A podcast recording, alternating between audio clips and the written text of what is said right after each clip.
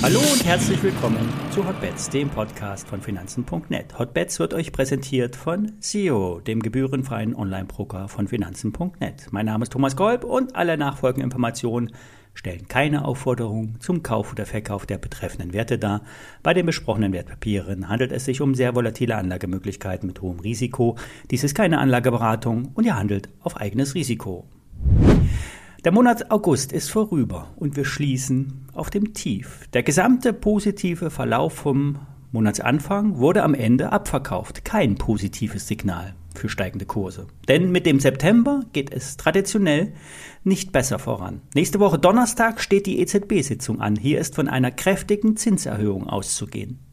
Wichtiger für den Markt ist der dreifache Verfall. Am 19. September tanzen die Hexen. Bei 13.000 DAX-Punkten gibt es ein großes Open Interest der Stillhalter. Dort liegt die größte Put-Position. Würde der Markt hier drunter bleiben, müssten die Stillhalter der Option ausbezahlen. Für die kurzfristige Betrachtung heißt das, 13.000 ist eine Marke bis Mitte September, die es zu halten gilt. Fallen wir weiter kräftig runter, wie aktuell, müssten sich die Optionsschreiber absichern und somit würde sich der Abgabedruck noch einmal verstärken.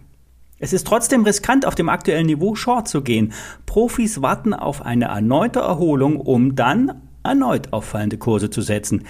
Denn der DAX ist immer noch im Abwärtstrend. 12.400 ist die letzte Unterstützung. Diese hat dreimal gehalten. Wahrscheinlich ein viertes Mal eher nicht. Ebenfalls schwach sind Gold und Silber. Gold ist bald an einer mehrjährigen Unterstützung. Bei 1680 Dollar liegt ein massiver Boden. Dieser wurde, wurde im Frühjahr 2020 das erste Mal erreicht und seitdem pendeln wir im Gold zwischen 1680 und 2050 Dollar. Trader positionieren sich im Gold derzeit long. Die Saisonalität spricht dafür. Die Stimmung für Gold ist miserabel. Die meisten haben hier mental aufgegeben und sind zutiefst enttäuscht von der Entwicklung am Goldmarkt. Die anderen retten sich in wilde Verschwörungstheorien, dass dunkle Mächte am Werk sind, die den Goldpreis drücken, um den baldigen Zusammenbruch unseres Geldsystems äh, zu verschleiern. Jeder mag denken, was er will. Gold ist ein liquides Edelmetall. Bei Schwäche wird auch hier verkauft, weil Liquidität benötigt wird. Ich bin antizyklisch bei Gold eingestiegen mit einem Knockout, Basis 1640 Dollar. Der leicht fallende Dollar könnte nämlich hier unterstützend wirken. Dieser versucht nämlich seinen Höhenflug zu unterbrechen. Ein schwacher Dollar wirkt in der Regel stabilisierend auf Gold.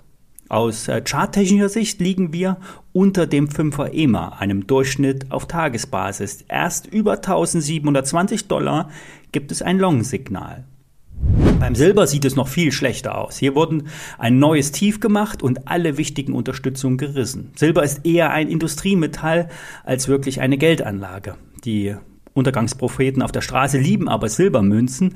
Der physische Markt ist getrieben von Privatanlegerkäufern. Das äh, Papiersilber, welches über die Terminkontrakte bewegt wird, ist seit Tagen tiefrot. Ich setze hier auf eine Gegenbewegung. Ich bin long eingestiegen. Das soll aber auf keinen Fall eine Empfehlung sein, denn aus charttechnischer Sicht lauten alle Alarmglocken derzeit. Im Chipsektor gibt es den nächsten Dämpfer. Nvidia und AMD dürfen keine KI-Chips mehr nach China exportieren. Es geht im Speziellen um zwei Hochleistungschips.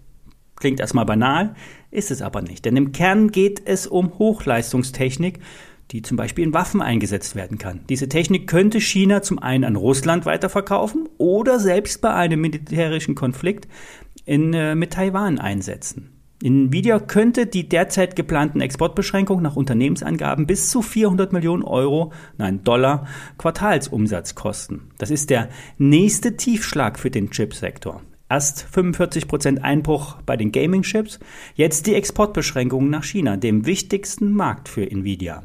Bei der Aktie könnte nun das Zwischentief brechen und der Bereich um 117 Dollar angelaufen werden. Anleger sollten in die Schwäche nicht hineinkaufen, der Abverkauf könnte noch längere Zeit anhalten, erst eine Stabilisierung abwarten.